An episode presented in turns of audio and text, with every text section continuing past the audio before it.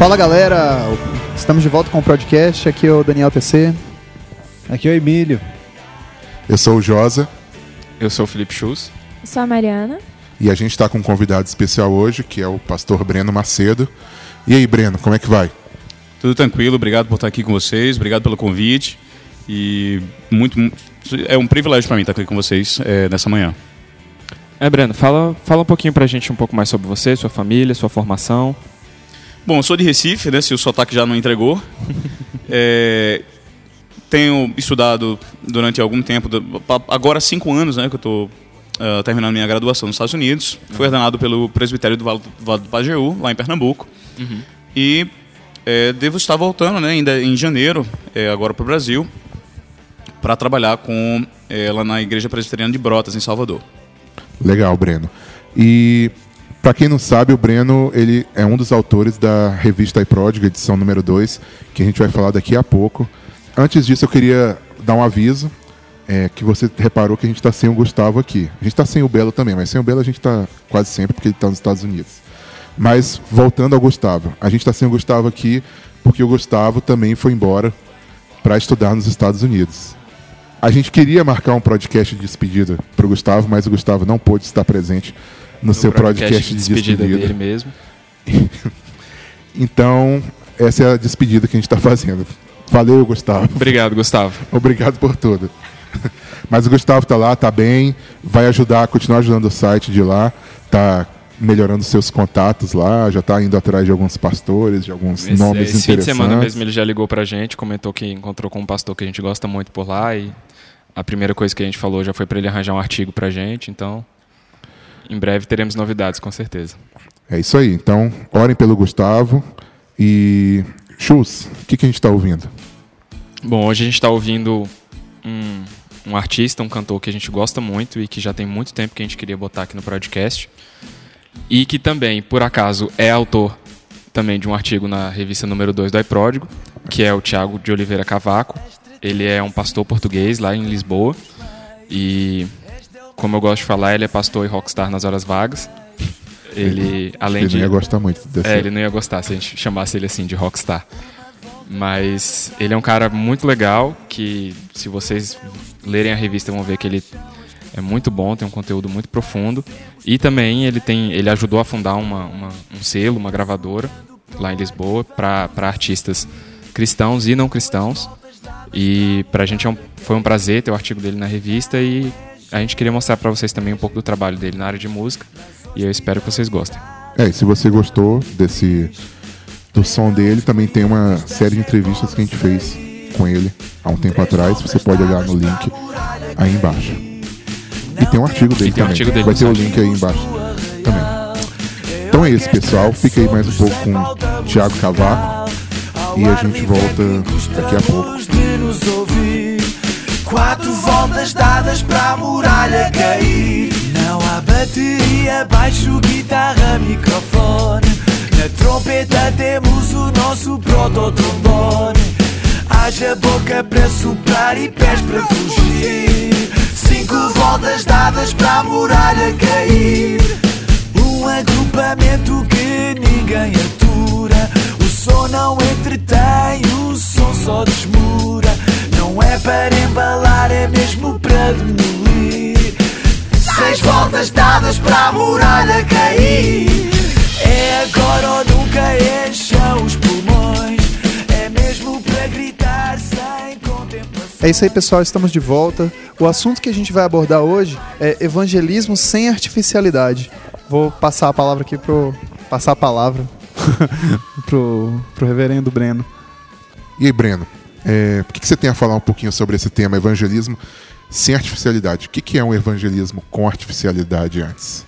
É, eu, é, essa certamente é uma excelente pergunta. Eu acho que o, o, o que a gente pode afirmar de artificialidade é a, é a criação é, forçada de situações de evangelismo que, que, na maioria das vezes, deixa os crentes desconfortáveis para compartilhar de sua fé com Cristo quando, na verdade, é, é, especialmente nos, nos, exemplos escriturísticos, nós vemos que a, o, o, compartilhar do Evangelho, ou a pregação do Evangelho, ela é feita em situações é, naturais, em situações normais do cotidiano. A gente vê isso nos diálogos de Cristo, uh, que Cristo teve com seus contemporâneos, nós vemos isso na, nas pregações de Paulo, nós vemos isso na situação de Filipe, né, quando ele encontra, por exemplo, o eunuco, ele vê lá o eunuco lendo a Bíblia. Então, naquela situação natural, é, é, sem nenhum tipo de forçada de barra, sem nenhum tipo de artificialidade, é, o evangelho é pregado, é, o evangelho é compartilhado e, e, e, pelo poder do Santo Espírito, na providência de Deus, é, as pessoas são, são trazidas à fé em Cristo. Então, acho que essa é a proposta, é a gente é, é, tentar tirar o peso das costas dos crentes, que foi posto durante tantos anos. Eu, particularmente, fui um dos que, é, dos que fui a, apresentados a uma modalidade extremamente artificial, a métodos de evangelismo, a, a, a estratégias, é quando, na verdade, o, o crente pode, pode se a, tirar proveito e deve, na verdade, é, é, utilizar os métodos bíblicos, o exemplo escriturístico, que certamente, entendo eu, que é sem artificialidade alguma. Então, entrando realmente no, no assunto, Breno, é, como você orienta o, o, o cristão? Eu, eu, creio que muita gente tem dificuldade em evangelizar, não sabe é, direito a evangelizar, tem vergonha, tem medo mesmo, assim, talvez pense assim, ah, não tenho respostas, o que, que eu faço? Se ele me perguntar é, a respeito do problema do mal ou coisa assim, é, o que, que, eu, o que, que eu digo? Primeiro, se ele perguntar sobre o problema do mal, você pede para ele ouvir o nosso último podcast, que foi sobre esse assunto, com o reverendo Heber Júnior, e foi muito legal. Beleza. Mas qual o primeiro conselho que você daria para um cristão que está querendo realizar realmente o evangelismo bíblico, sem artificialidade, sem, sem é, forçar, sem ser quem ele não, ele não quer, sem, sem ser quem ele não é, né? mas quer começar a ter uma mensagem realmente bíblica e ir com confiança evangelizar? Perfeito. Eu acho que, que são três os princípios básicos que, que, que também não, não tem nenhum mistério, não é nada escondido, não, não é. Uh, não, não, existe um. Nós não temos os, dez passos para o evangelismo fácil para oferecer. Mas eu, eu, eu proponho três, pelo menos três princípios básicos, elementares, que, é, que certamente vão facilitar uh, o nosso entendimento na tarefa evangelística. É, e os três princípios básicos são baseados na palavra confiança. Nós precisamos confiar no poder do evangelho. Esse é o primeiro princípio. Nós precisamos depois também confiar no poder da pregação, que é o instrumento ordenado por Deus para que o evangelho seja propagado. E obviamente que a gente precisa definir o que é, o que é pregação. Uh, e, e, o terceiro elemento é que nós precisamos confiar no poder do Espírito Santo como verdadeiro agente evangelístico é, no sentido de que é o Espírito Santo quem convence o homem do pecado, da justiça e do juízo. E quando nós temos esses três princípios, quando qualquer cristão está alicerçado nesses três princípios, penso eu que fica muito fácil da gente praticar um evangelismo sem artificialidade, que é fiel ao exemplo, ao, exemplo bíblico que nós temos e, e ao testemunho das Escrituras. Tá, então vamos falar um pouquinho mais sobre cada um desses que você falou. Você falou que o primeiro é a confiança no Evangelho. É, exatamente, a confiança no poder do Evangelho. Né? Essa era a confiança que tinha os apóstolos. Uhum. Né? A gente vê isso claramente nos, nos escritos de Paulo. Talvez o melhor texto é, que a gente possa recorrer, que fala tanto da confiança no poder do Evangelho, como também é, na confiança da pregação, é, talvez seja 1 Coríntios, capítulo 1, versículos de 18 a 25. Nesse texto específico, Paulo expressa essas duas verdades. Ele primeiro expressa que ao invés dele trazer sinais, né, como queriam os judeus, e, e ao invés de ele trazer filosofias e sabedoria, é, como queriam os gregos, ele a confiança de Paulo está depositada na palavra da cruz, que obviamente é o evangelho. Então, a, a confiança de Paulo naquilo que iria trazer almas para Cristo, naquilo que iria realmente persuadir o, o coração e a mente é, de pessoas, estava é, na palavra da cruz. E, e, e, no mesmo texto ele fala a respeito da pregação como instrumento, é, como instrumento para propagar essa mensagem do Evangelho. Uh, baseado nesse texto, acho que nós temos esses dois princípios básicos de que a gente precisa confiar no poder do Evangelho, não negociar o Evangelho, é, nos tornarmos, obviamente, é, não somente crentes, mas mestres no conteúdo do Evangelho, isto é, na chamada arrependimento, apontando para Cristo como a solução para o pecado e, e apontando pecadores na direção de Cristo. E precisamos confiar também na pregação como instrumento uh, apostólico, como instrumento bíblico para propagar esse Evangelho. É, esse, é- esse texto ele fala justamente do- das duas coisas, né? Tanto da pregação como loucura, como da- do conteúdo da pregação como loucura. Exatamente. E, e é engraçado que eu já vi.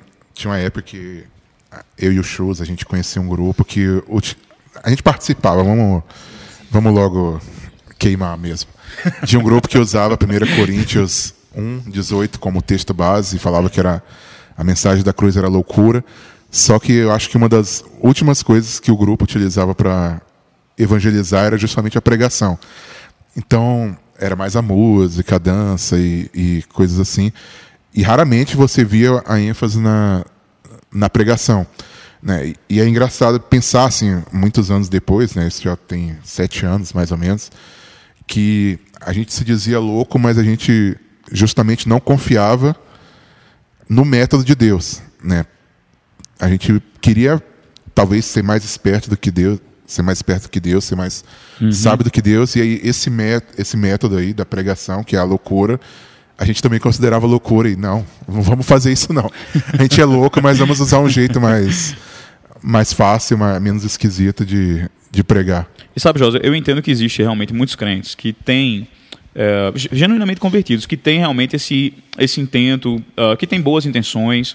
Ah, entretanto, a- a- as escrituras nos chamam a sempre a utilizar aqueles elementos que Deus entregou à igreja para que fossem utilizados. Ah, então, se- naquilo que nós podemos buscar o amparo bíblico para as nossas práticas, obviamente que nós podemos contar com a bênção de Deus para os nossos esforços. E, e- e é obviamente de- dentro desse, desse raciocínio, dentro desse princípio, que a gente precisa buscar um evangelismo sem artificialidade, nos espelhando no exemplo da Igreja Apostólica, que é o fundamento né, da Igreja, como o próprio apóstolo Paulo diz. Aham.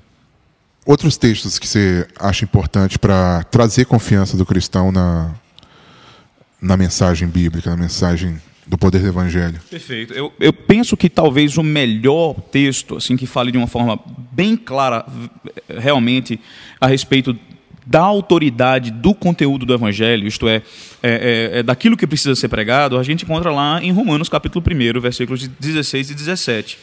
Nesse texto, Paulo diz claramente que ele não se envergonha do Evangelho. E ele equipara o Evangelho com o poder de Deus. Então, em outras palavras, você quer ter o poder de Deus? Então prega o Evangelho. Quer dizer, se a gente negocia o Evangelho, se a gente dilui o Evangelho, se a gente adiciona o Evangelho, ou se a gente até abandona o Evangelho, nós estamos diluindo, adicionando e abandonando o poder de Deus, de acordo com Paulo. De acordo com é, a, a- a equiparação que ele faz com relação ao poder de Deus e ao Evangelho. Aí como que a gente poderia fazer isso? É, é, fugir desse poder, diluir, como você falou, adicionar. É, como que uma igreja não confia no evangelho enquanto prega? Perfeito. Eh, Bom, por exemplo, eh, exemplos de diluição do evangelho. Quando, quando pessoas dizem, ah, o conteúdo, o conteúdo da pregação evangelística é muito forte. Não vamos falar de pecado, isso, isso vai espantar as pessoas. Ah, não vamos falar da cruz de Cristo. É muito. Poxa, isso é muito. É um agouro muito grande, falar de Cristo crucificado, ah, o sangue de Cristo derramado, é somente pelo sacrifício de Cristo que pessoas podem adquirir um relacionamento de paz com Deus. Ah, Por trás desse tipo de pensamento, eh, existe esse conceito de diluição do Evangelho. né? O Evangelho é muito forte, então as, precisas, precisam, as pessoas precisam talvez de uma dose homeopática do Evangelho para depois que a gente possa dar doses mais fortes. Né? Isso está realmente espalhado por aí. É, ou então as pessoas dizem, olha, o evangelho não é suficiente. A gente precisa trazer coisas que atraiam as pessoas. E aí sim, quando elas estiverem, quando elas forem atraídas, aí nós utilizamos o evangelho. Ora, acabamos de dizer, por trás desse pensamento está o princípio de que a gente precisa adicionar alguma coisa à mensagem do evangelho para que ela verdadeiramente é, atraia pessoas. Esse, esse não é de maneira nenhuma é, o espírito de Paulo. Pelo contrário, ele diz que eu não me, não me enver- envergonho do evangelho. É, porque é o evangelho que é o poder de Deus. E acho que o problema mais crítico é quando realmente existe o abandono do evangelho. Né? Quando alguém pensa que o evangelho não é relevante, o evangelho não é importante, ou existem coisas melhores do que o evangelho. Por exemplo, é mais importante que você tenha é, é, dinheiro na sua conta bancária, que a sua saúde seja restaurada, ah, que os casais, por exemplo, que o seu marido não lhe traia, que a mulher consiga prender o seu marido em casa, que essa é exatamente a, a mensagem das igrejas é, evangélicas que estão ao nosso redor no nosso dia. Mas Isso não é o conteúdo evangelístico e a igreja foi chamada para pregar o evangelho. Toda vez que nós negociamos o conteúdo da pregação, o conteúdo da mensagem evangelística, nós estamos comprometendo é, o poder do evangelho. Então, é, se nós queremos provar do poder de Deus e queremos ver verdadeiramente pessoas abraçando a justiça de Deus revelada em Cristo, nós precisamos utilizar é, é, o evangelho na sua pureza que é, novamente, o chamado de, de, de pecadores ao arrependimento e mostrando é, o único caminho uh, que existe para se ter paz com Deus, que é através do sacrifício vicário de, cruz no, da, é, de Cristo na cruz do Calvário. Então, Breno, voltando um pouquinho aí no assunto do meio de comunicação do, do evangelho, o meio de, de você entregar esse poder de Deus para as pessoas, ser a pregação, o meio escolhido por Deus, o meio que a igreja apostólica usava. Hoje a gente vê tantas coisas diferentes disso sendo, sendo feitas nas igrejas.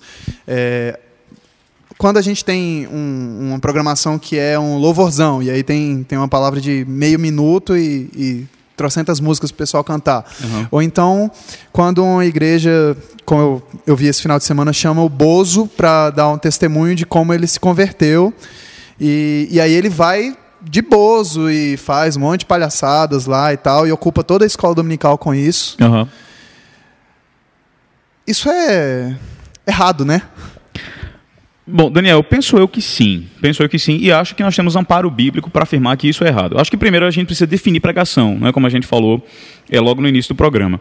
É, às vezes o entendimento de pregação é que uh, o indivíduo precisa ter um esboço na frente dele, precisa ter três pontos, né? E precisa ter 30, 45 minutos e uma, uma, uma uh, pessoas ocupando cadeiras na frente dele. Isso, isso caracteriza a pregação. Penso eu que esse é um, um, um, conceito, é um conceito de pregação, mas só que não exaure aquilo que a Escritura tem para falar de pregação. Tem, existem pelo menos três termos gregos que são utilizados é, é, de forma é, intercalada para se falar de pregação. Por exemplo, nos Evangelhos, uh, o, o, termo de ensino, de dáskalos, e o termo de pregação, queruso, eles são utilizados é, de formas intercaladas, significando a mesma coisa. Então, pregação é ensinar nem sempre ensinar é pregar, mas pregação é ensino.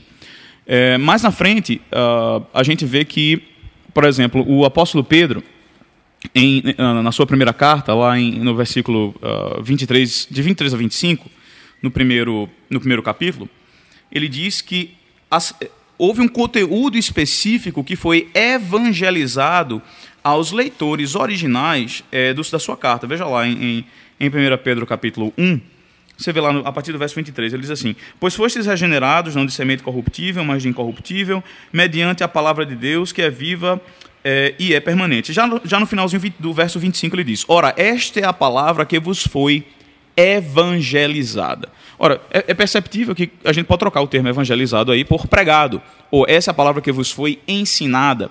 É, então, são, obviamente, que esses três termos, pregação, evangelismo e ensino, são termos é, que, que é, podem ser intercambiáveis. Então, é preciso a gente entender que pregação, toda pregação é um ensino, toda pregação é um evangelismo, mas não necessariamente pregação, é, é, o evangelismo uh, ou, ou, o ensino vai ser uma pregação, um sermão público.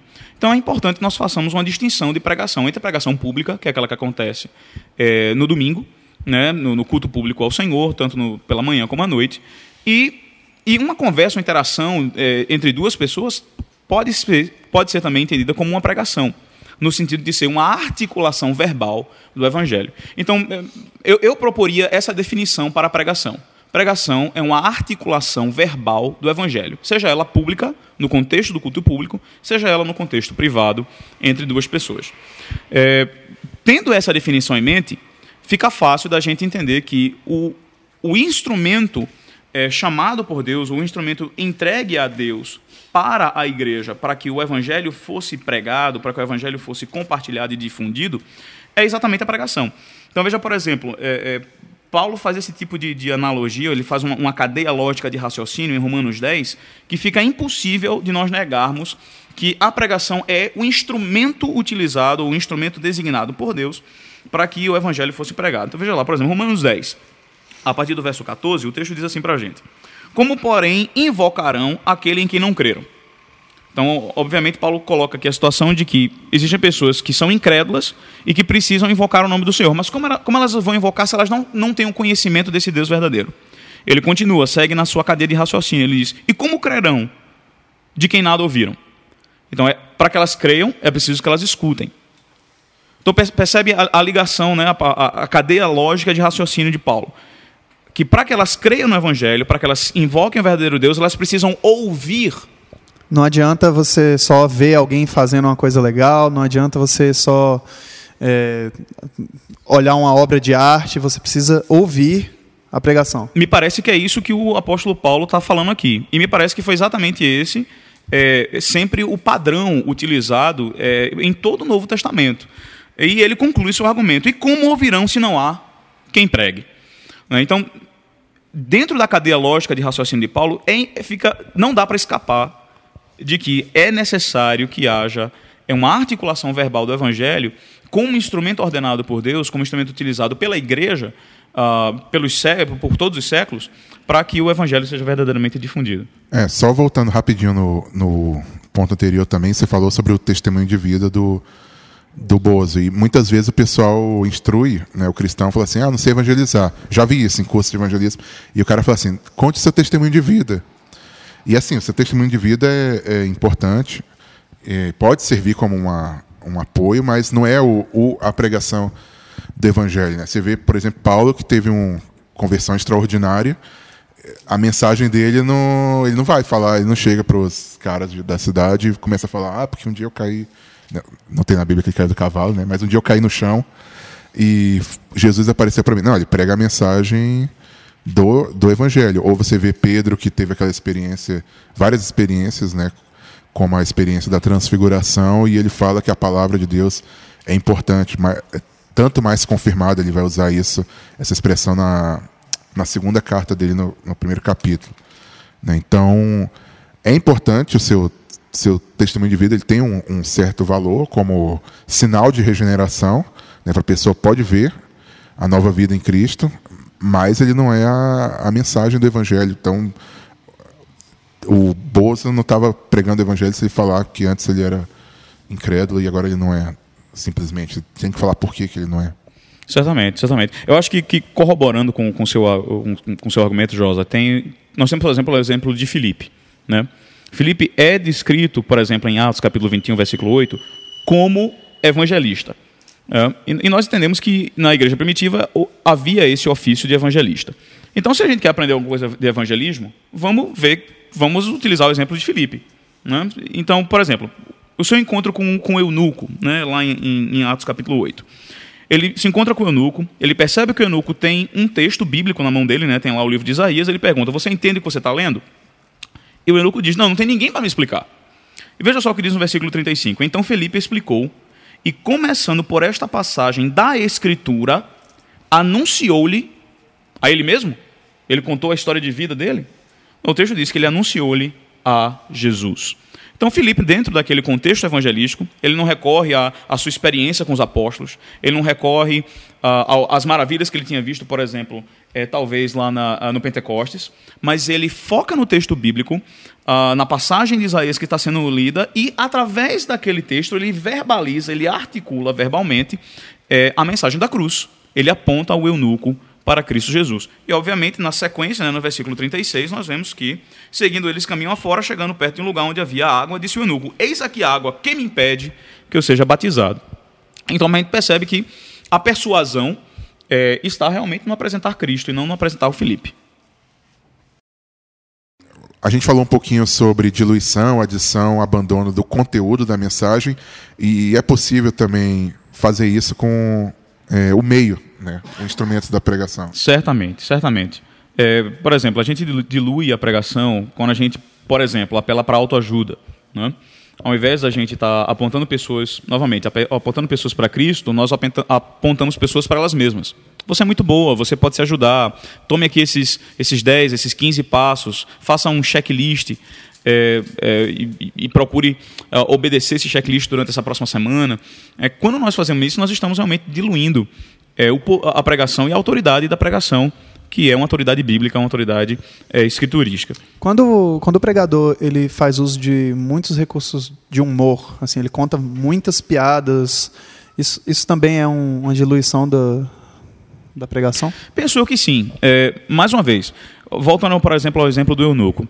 É, você percebe que existe uma, uma, uma, um engajamento racional entre Filipe e o eunuco. Existe uma argumentação. Eu não consigo ver argumentação em comédia.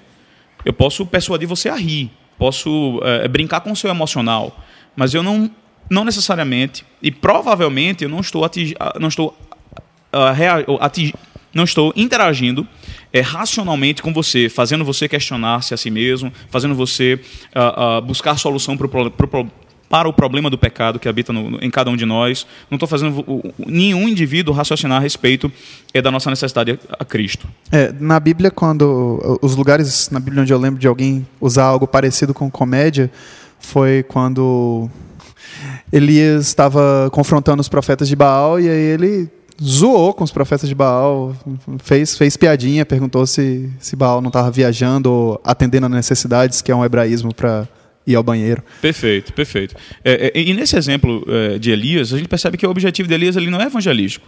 Não é tanto que ele tira depois uma espada e despedaça todo mundo que está lá. Não, ele não está tentando trazer nenhuma, ninguém ali à conversão. É, ele, na verdade, utiliza de um elemento sarcástico.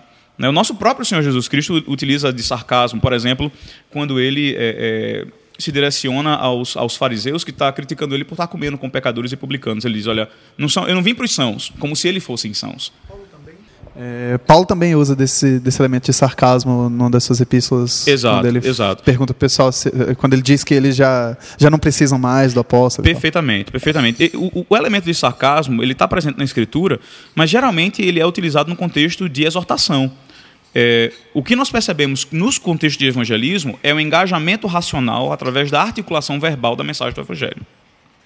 E eu acho que isso que a igreja precisa empregar hoje, para que nós possamos ter a bênção de Deus na nossa, nos nossos empreendimentos evangelísticos. Aí aquela questão de, de assim, eu falei de você fazer as pessoas rirem, mas quando você tenta fazer o pessoal chorar, tenta ser bem emotivo, é a mesma coisa, né? Eu acho que é uma apelação para os sentidos. Mais uma vez a gente quebra aí o engajamento racional. Né? Nós não vemos nenhum dos apóstolos, nenhum dos evangelistas do Novo Testamento utilizando desses elementos. Acho engraçado, outro dia, falando sobre isso na igreja, uma pessoa perguntou é, a respeito da utilização de teatro. Né? Ah, o que é que tem? Qual é o problema de usar, de, de usar teatro? Bom, eu penso eu que, para que nós possamos ter é, nossas consciências tranquilas de que estamos executando. Uh, na, no contexto da igreja, na vida da igreja, tudo aquilo que Deus quer, da forma como Deus quer e como Deus determinou, nós precisamos ter o crivo bíblico para fazer é, aquilo que nós queremos fazer. E, obviamente, a primeira pergunta é: como é. Em, em, nós temos algum relato bíblico de algum apóstolo ou evangelista, ou até, até do nosso próprio Senhor Jesus Cristo, de utilizar de encenações é, na expectativa de que isso trouxesse conversão de almas? Eu creio que não.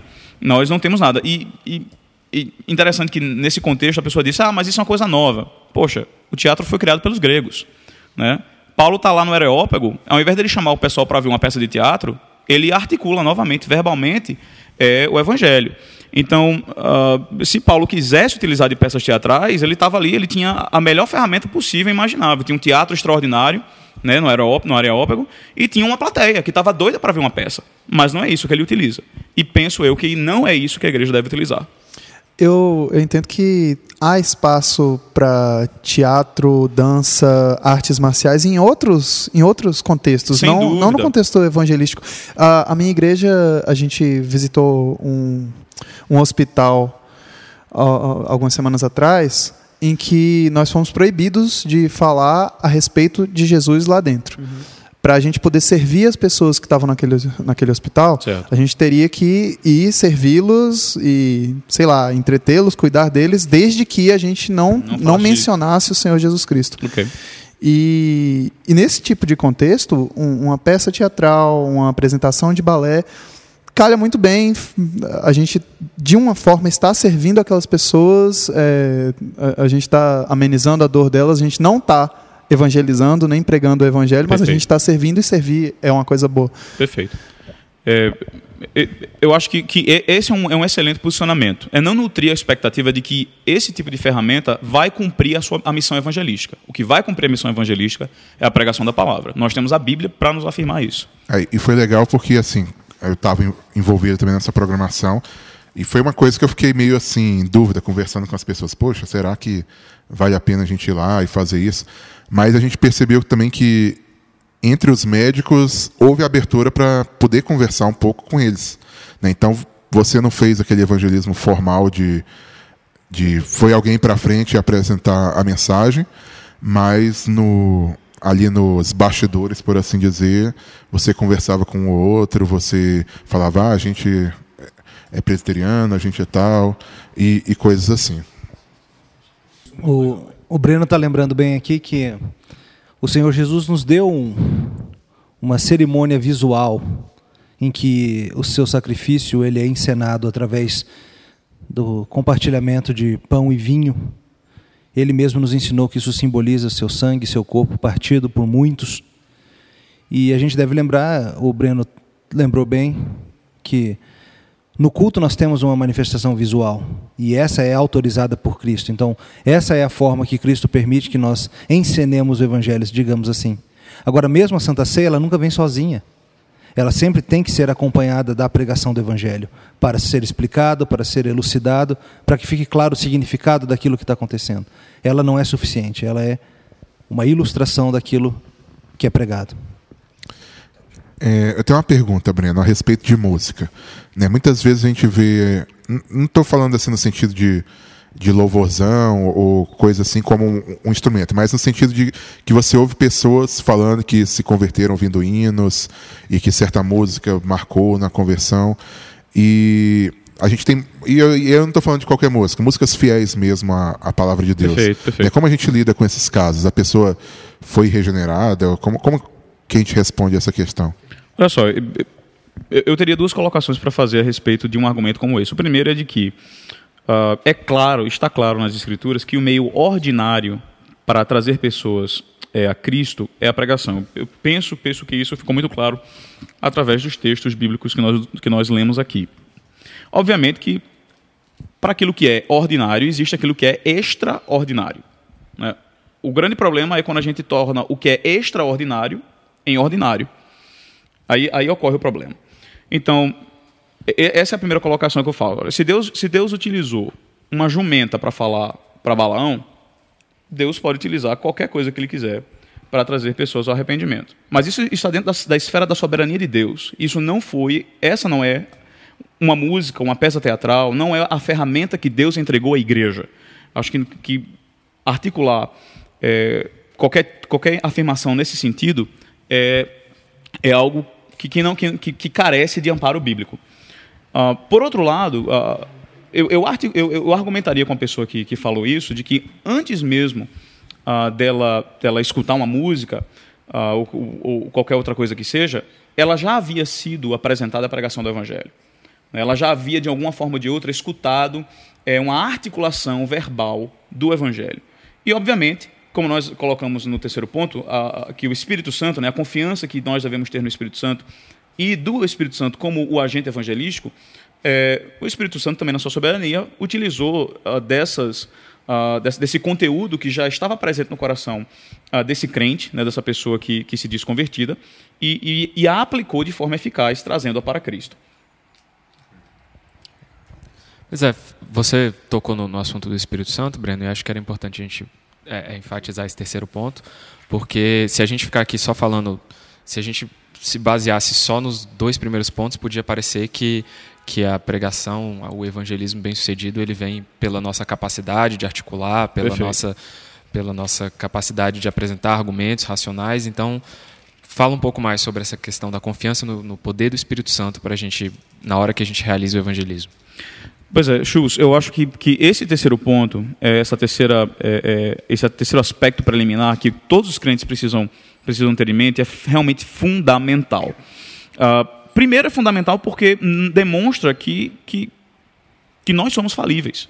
Demonstra a nossa dependência completa do Deus soberano que entregou à igreja tanto o evangelho, o conteúdo, como também a ferramenta, a pregação. E mostra também que nós não temos a obrigação de convencer ninguém. Essa tarefa é uma tarefa do Espírito Santo. É ele quem convence é, o mundo do pecado do, e do juízo, né? como, como o nosso próprio Senhor Jesus Cristo uh, ensina lá no Evangelho de João. Por exemplo, o, o, apóstolo Paulo se demonstra também extremamente confiante, não em persuasão, não em argumentos convincentes, mas no poder do Espírito. A gente vê isso novamente em 1 Coríntios, dessa vez no capítulo 2. A gente vê lá no capítulo 2. é, a partir do, do verso primeiro, né, lendo no iníciozinho, é, que ele diz assim: Olha, eu não vim para cá, não vim ter convosco com, com ostentação de linguagem ou de sabedoria. No versículo 2 ele continua: Porque eu decidi nada saber entre vós, senão a Jesus Cristo e a este crucificado.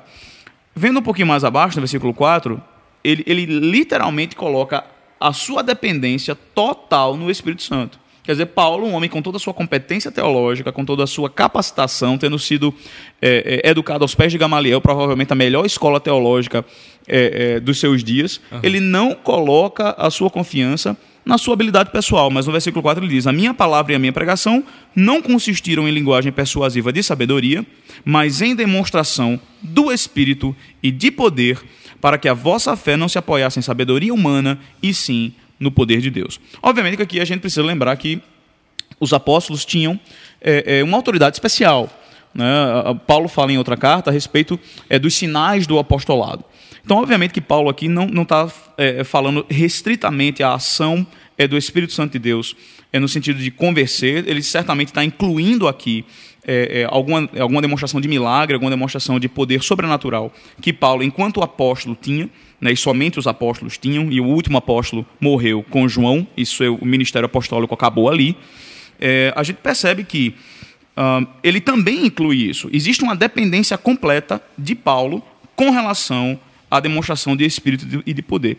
E crentes hoje, obviamente, seguindo esse princípio apostólico, princípio bíblico, nós precisamos depender completamente do Espírito Santo. Isso tira uma carga muito grande das nossas costas. No sentido de que é, você não precisa ficar memorizando textos, né? Você não precisa ficar tentando criar circunstâncias, mas no seu cotidiano, é, no, no, no, percurso diário da sua vida, no diálogo que você tem numa padaria, é, no diálogo que você tem com, com alguma outra pessoa, no consultório médico, uh, ou em qualquer outro, outra situação, qualquer outra circunstância, é, essas situações podem ser utilizadas na dependência do Espírito, isto é, uma apresentação clara de Cristo como aquele que perdoa pecados, uma apresentação clara de seres humanos como seres caídos que necessitam desesperadamente desse perdão e da, e da restauração do seu relacionamento para com Deus, é, será eficaz se o Espírito Santo assim quiser. Essa não é a nossa responsabilidade. A igreja foi chamada a testemunhar, não a convencer. Muito legal, muito legal. E, e, e assim como a gente comentou nos outros pontos, é, a gente vê muito comum nas igrejas, algumas tentações que a gente tem, às vezes, de, de negar o poder do Espírito Santo, de, de tentar auxiliar também nesse sentido da, da questão da persuasão, do convencimento. E o que, que você pode dizer para a gente? É, realmente é, existe diversas, uh, uh, diversas pessoas, uh, diversos crentes, mais, mais uma vez, bem intencionados. Né? Eu, não, eu, eu, não penso que ninguém faz isso de maldade. mas, mas, por outro lado, é importante que nós, mais uma vez, tenhamos um amparo bíblico para aquilo que fazemos e praticamos na igreja, especialmente dentro do contexto da igreja. E, e, e é verdade, Chus, você está completamente correto, que existem pessoas que, que vão e, e tentam, por exemplo, uh, utilizar de, de, de, musiquinhas de fundo, né? É, sei lá, musiquinhas uh, que, que... Cara, o Bozo usou uma música da Disney para fazer o apelo. Pronto. No de manhã. Esse... Uma música da Disney para fazer o apelo no domingo de... Essa, essa, é, essa é uma demonstração é, é, diria eu que por trás daí, talvez não conscientemente, é, mas, mas perceba que por trás dessa prática existe o entendimento de que o Espírito Santo não é suficiente, de que a gente precisa dar uma ajudinha ao Espírito Santo na sua tarefa de convencimento. E, e, e pensar isso é, é realmente é, é de uma, é, é, de um engano tremendo. Breno, ligado a isso, deixa eu te perguntar. Uma das formas que o pessoal faz para dar ajudinha para o Espírito é o, é o tal da cerimoniazinha do apelo. Hum, com certeza. E, ou então a oraçãozinha do repita comigo. E, e muitas vezes as pessoas são ensinadas a confiar nisso para a sua salvação. Na cerimoniazinha de ter ido da frente ou ter dito certas palavras. Exatamente. E me parece que em vez de apontar para Cristo, aponta-se para o passo que a pessoa fez. Exatamente. Comenta isso, por favor. Eu, eu acho que a impressão é exatamente essa, é, Emílio. É,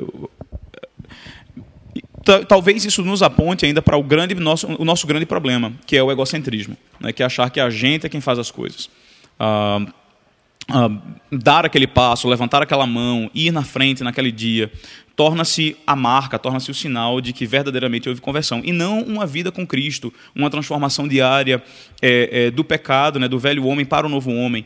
Uh, e, e, e, esses conceitos são totalmente equivocados. Eu acho que a melhor forma da gente perceber que são equivocados é a gente olhar para a igreja hoje. ora- olhar para os frutos desse tipo de evangelismo. Deixa eu dar um exemplo. Na década de 80, é, faz tempo? Estou aqui me entregando em termos de idade. Mas na década de 80, lá em Recife, teve é, uma dessas cruzadas evangelísticas com um desses pastores internacionais bem famosos.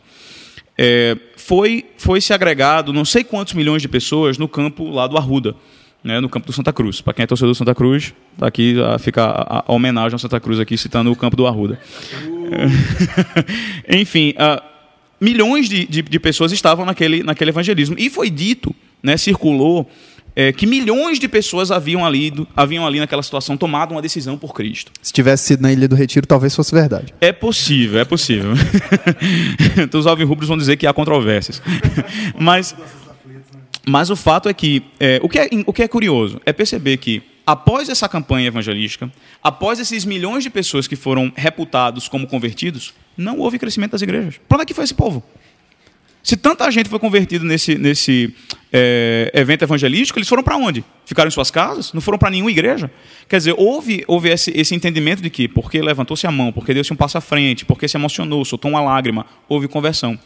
Mas acho que o melhor, melhor testemunho de que isso é totalmente equivocado é que não houve crescimento das igrejas, né? essas pessoas se, converteram, ficaram em casa, não, não buscaram a vida comum da igreja, que obviamente seria uma marca de uma verdadeira conversão. E, e olhe para a nossa sociedade. Olha para as pessoas hoje que se dizem, que se dizem crentes. É, vamos olhar para a vida delas. Né?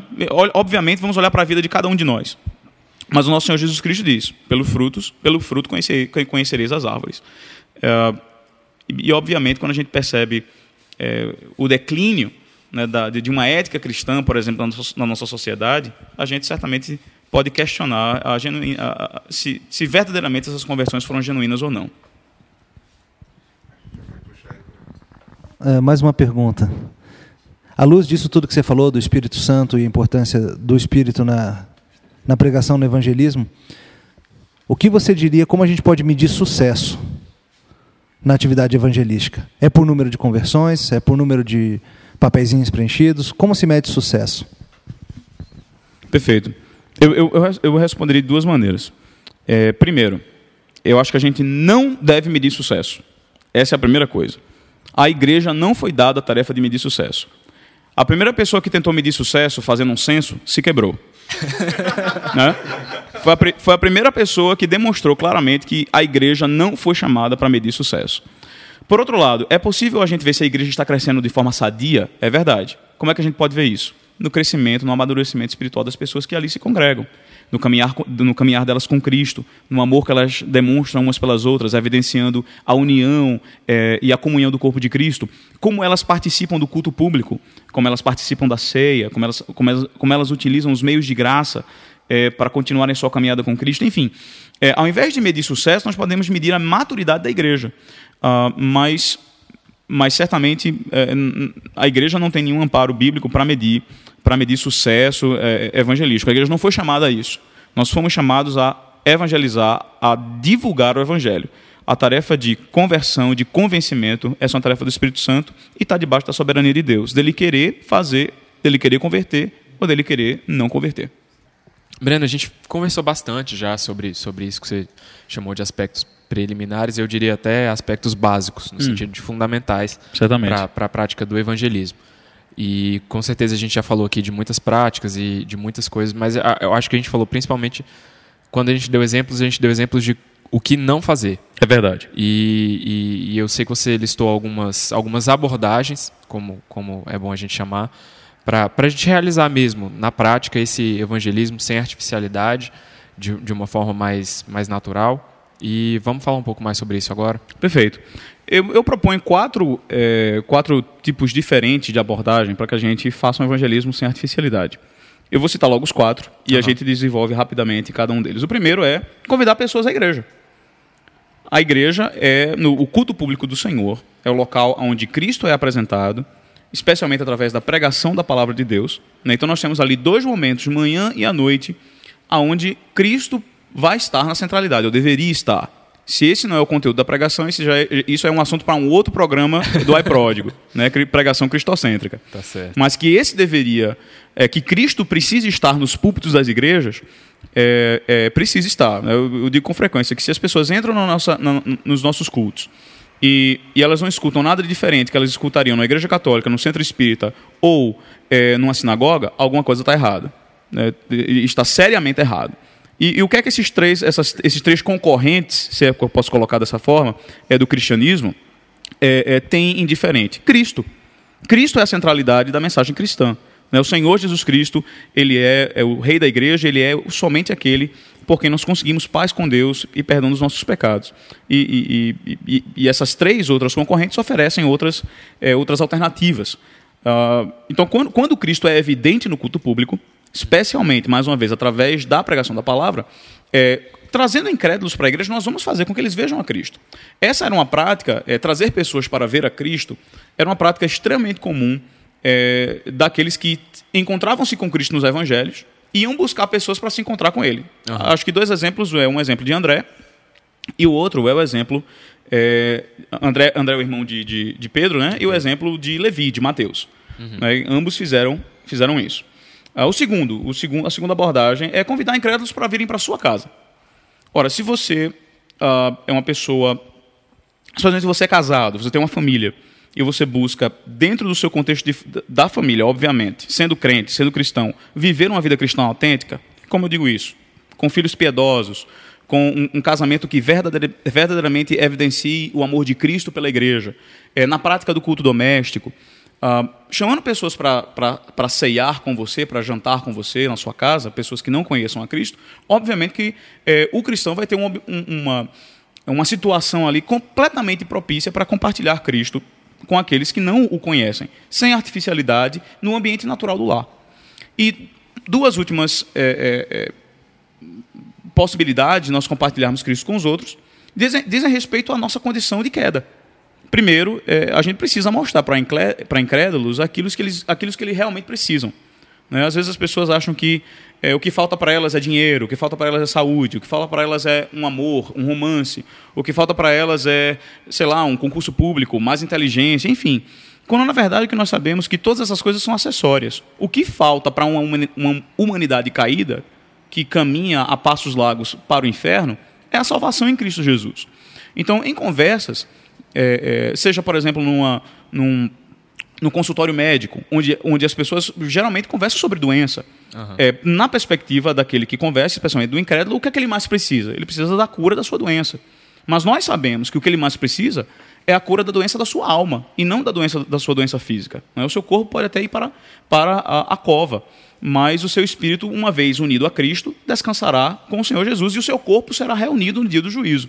Então, o que aquele indivíduo mais precisa é Cristo. Então, nessa situação, nós podemos apontar às pessoas aquilo que elas mais precisam. A gente vê isso, por exemplo, no diálogo de Cristo com a mulher samaritana, né? quando ela faz ela faz uma pergunta para o Senhor Jesus, e se a gente perceber lá em João capítulo 4, se a gente percebe a resposta de Cristo não tem nada a ver com a pergunta que a samaritana fez. Nada a ver. Ele não responde à pergunta da samaritana, mas ele aponta para a samaritana aquilo que ela realmente precisa, que é o quê? Quer saber quem ele é e que, sabendo quem ele é, ela vai pedir a ele água viva. Né? E, e o quarto, a, a, a quarta, quarta situação que a gente pode utilizar é fazer os incrédulos perceberem aquilo que eles realmente são. Acho que isso fica evidenciado no exemplo, no diálogo que o Senhor Jesus teve com o jovem rico. Né? Quando ele confronta o jovem rico com a lei, e, e aí o jovem rico se acha muito bom. Né? Não, tudo isso eu já faço. Só que o Senhor Jesus aprofunda e ele faz uma aplicação específica a- aos- ao primeiro e ao segundo mandamento, na questão da idolatria. E se revela para aquele jovem que ele é, é um idólatra, que ele ama mais o dinheiro do que todas as outras coisas. Né? Então, é muito comum na nossa sociedade pessoas pens- pensarem que elas são muito boas, que elas não merecem o que elas, o que elas alguma adversidade que veio em suas vidas, quando na verdade o pior dia de nossas vidas é muito melhor daquilo que nós, daquilo que verdadeiramente nós merecemos, que é o inferno de fogo, por termos, é, é, é, por termos desobedecido a Deus lá em Adão. Então, como é que nós podemos mostrar às pessoas quem elas verdadeiramente são? Através da lei. A lei, que demonstra perfeitamente o caráter do nosso Deus, é a sua santidade absoluta, ela revela, ela desnuda o nosso pecado. Então, é, é muito fácil você chegar e, e falar para a pessoa que se acha muito bom e dizer: peraí, mas você se acha tão bom assim? Será que você nunca mentiu? É, eu já contei uma mentirinha, certamente a pessoa, se for honesta, ela vai dizer: certamente eu contei uma mentirinha já aqui e acolá. Ok, então a Bíblia diz que você é um mentiroso. Como é que você acha que um mentiroso vai ficar diante de um Deus que é santo e que odeia o pecado? Quer dizer, um, um, num diálogo simples como esse, a gente consegue é, facilmente desnudar o pecado de alguém. Então, é só voltando, quatro, quatro ferramentas simples, quatro abordagens simples e que não apelam para nada, que não, é, que não são artificiais de maneira nenhuma, mas utilizam um contexto normal do nosso cotidiano, é chamar pessoas a virem à igreja, convidar incrédulos especificamente a virem à igreja, convidar incrédulos a estarem na nossa casa e, obviamente, ali é, guiá-los a Cristo, tentar apontá-los para Cristo fazer com que incrédulos percebam aquilo que eles realmente precisam, que é o Senhor Jesus Cristo, e fazer com que incrédulos percebam quem eles realmente são, pecadores desgraçados, merecedores da ira de Deus. Uhum. É, por, por coincidência ou por providência divina, a gente pode dizer assim, recentemente no site a gente botou dois textos que falam bastante sobre, sobre principalmente essas últimas duas abordagens que você citou. A gente botou um texto, gente, o, o, link está embaixo para vocês, um texto que fala sobre como introduzir o, o, o, assunto do evangelho nas suas conversas. Perfeito. E ele usa, ele usa a abordagem baseada naquele esquema de criação, que é da redenção e consumação. Perfeito. Para trazer essa conversa. Então ele fala criação, toda vez que alguém por exemplo, faz um elogio ao clima, como uhum. o dia está bonito hoje, ou então algum ato de, de, criatividade, a pessoa gosta de criar alguma coisa, você relaciona isso com o aspecto de, de que nós temos criatividade porque fomos feitos à imagem do Deus criador, do Deus criativo. Perfeito.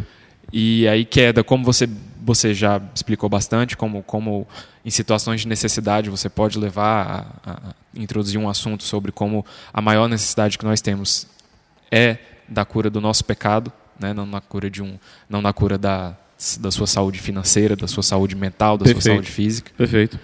Ah, sobre a redenção. Quando nós ele, ele cita no texto alguns exemplos de como, por exemplo, quando a gente encontra a redenção, por exemplo, da própria saúde. Você estava doente, aí você estava né, gripado, passou três dias de cama e aí você se recupera. E aí você pode introduzir também o assunto da mesma forma, que, que a, a redenção maior de todas as coisas é por meio da obra de Cristo. Perfeitamente. E a consumação, que eu achei bem interessante, a forma como ele coloca, quando você, em momentos de, de como que eu digo, de senso de que você concluiu alguma coisa. Uma pessoa acabou de se formar, uma pessoa acabou de terminar um, um trabalho. Ele cita o exemplo, às vezes, uma pessoa que passou anos escrevendo um manuscrito e finalmente é, é, publicou aquele primeiro livro. Uhum. E como todas as coisas serão consumadas de uma vez por todas em Cristo. Fantástico. Então, a ansiedade que a gente tem, ele cita às vezes a ansiedade de uma criança pelo, pelo dia 25 do Natal, que ela vai receber o presente, e como todos nós ansiamos, né, como nós como cristãos, ansiamos aquele último dia que nós receberemos, enfim, né, servo bom e fiel. Perfeito, perfeito. E, e, e é bem, achei bem interessante esse texto está embaixo.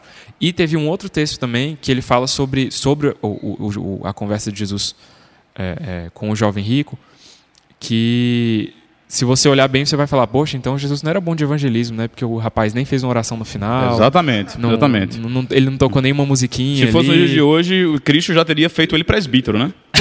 Rapidamente. O cidadão é rico, inteligente e tem uma posição de, de, de, posição fantástica na sociedade, esse é presbítero. Esse aí não é nem membro normal de igreja, né? É, Mas não é isso que acontece. Já é presbítero, já é bispo, já é outro patamar.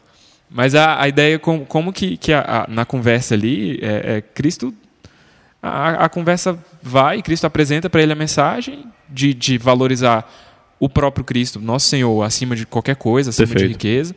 E o jovem fica triste, vai embora, e é assim que acaba a história. Exatamente. Não é, não é uma questão, como, como o Emílio perguntou, não é uma questão de número, não é questão de mais um seguidor ali, não é questão. É, é, ele, ele acabou de desperdiçar uma ótima oportunidade de, de financiar o seu ministério, e a preocupação de Cristo não era essa. Exatamente, né? exatamente. Chus, só, só uma, uma palavra de, de, de, de, conclusão disso tudo. Eu acho que resta a pergunta: é, por que, que a gente não faz isso? Né?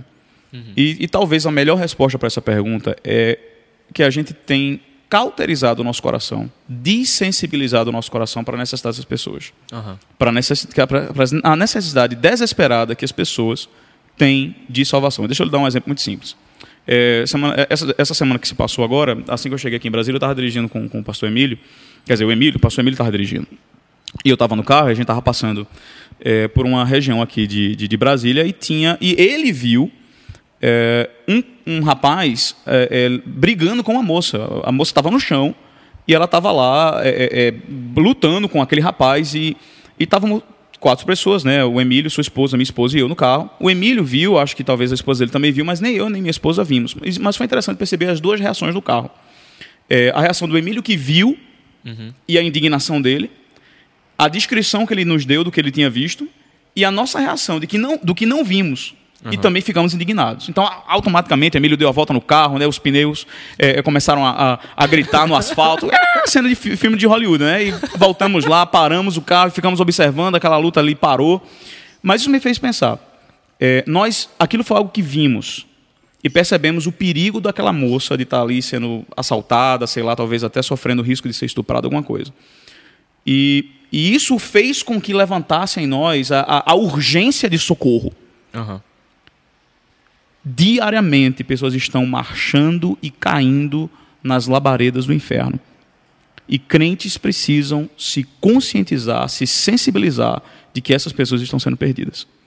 Quando nós verdadeiramente percebemos a urgência da pregação do Evangelho, nós, em todas as nossas, ativi- em nossas, nossas atividades, seja qualquer circunstância da nossa vida, seja no ambiente do trabalho, seja no ambiente da família, nós vamos estar conscientes de que Deus, na sua soberania, nos dá essas situações distintas de criação, queda, redenção e consumação, para que nós possamos, de uma maneira simples, confiando no Evangelho, confiando na pregação, na articulação verbal da mensagem de Cristo e confiando no Espírito Santo, de compartilhar o Evangelho com diversas pessoas. E louvado seja Deus, é, que dentro da sua soberania, da sua vontade, certamente Ele salvará muitos quando nós tivermos essa, essa, essa urgência, essa perspectiva de urgência que pessoas têm é, é, de Cristo, da mensagem da cruz. Amém. Acho que com essa palavra a gente realmente não tem nem mais o que acrescentar, a gente pode encerrar. A gente falou bastante aqui sobre fundamentos do evangelismo, a gente falou algumas abordagens de como fazer isso e, e a gente conclui mesmo com essa necessidade e urgência que a gente precisa ter nessa obra que, que realmente pessoas estão morrendo e indo para o inferno. E a gente tem tem essa, essa necessidade mesmo, como você falou, Breno. Eu acho que a gente já pode encerrar por aqui. É, a gente agradece a sua presença, foi um prazer. Obrigado a vocês pelo convite. É, também agradeço ao Conselho da Igreja Semear, que me trouxe essa semana aqui para Brasília. É, saio daqui, saio de, de, de, de Brasília, volto para Recife, encorajado. Né, vou compartilhar com diversos irmãos, da, da- tomando um, um excelente caldo de cana, uma boa água de coco, é, da, da bênção que foi estar com os irmãos aqui da Igreja Semear. É, mais uma vez, obrigado e obrigado a vocês da equipe do iPródico. Que Deus abençoe o trabalho de vocês, que certamente é extremamente relevante e importante para a igreja brasileira hoje. Amém. É isso aí, pessoal. Fica um abraço. Falou, galera. Até a próxima. Falou. Tchau.